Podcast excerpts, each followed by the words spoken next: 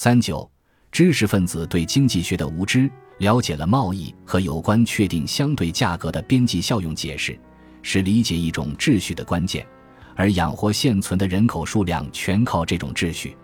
每个受过教育的人都应当了解这些事物。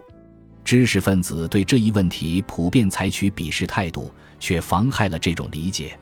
因为边际效用理论所澄清的事实，即每个人利用自己的知识和技能，通过他的选择做出贡献，能够使满足共同体的需求成为他们每个人的独特任务。无论对原始人的头脑和盛行不衰的建构主义，还是对明确的社会主义，都是格格不入的。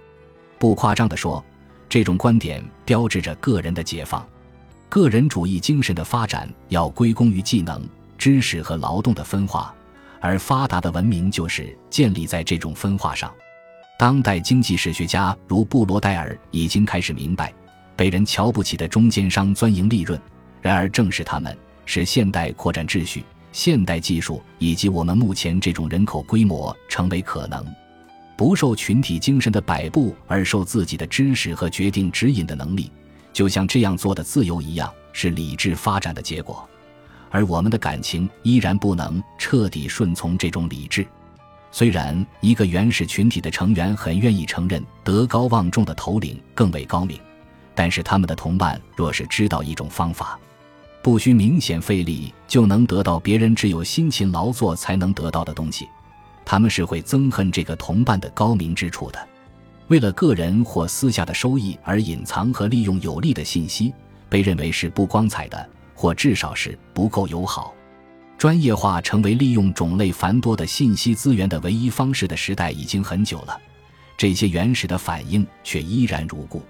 这种反应今天还在继续影响着政治意见和行为，阻碍着最有效的生产组织的发展，鼓舞着社会主义的错误希望。在为人类提供生活资料上，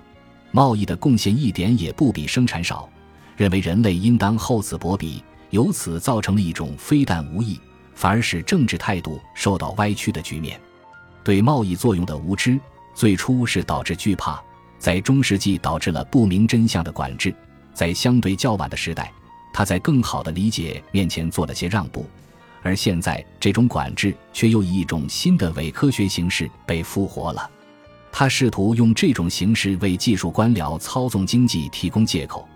而当他不可避免的失败之后，又助长了对资本主义的现代形式的猜疑。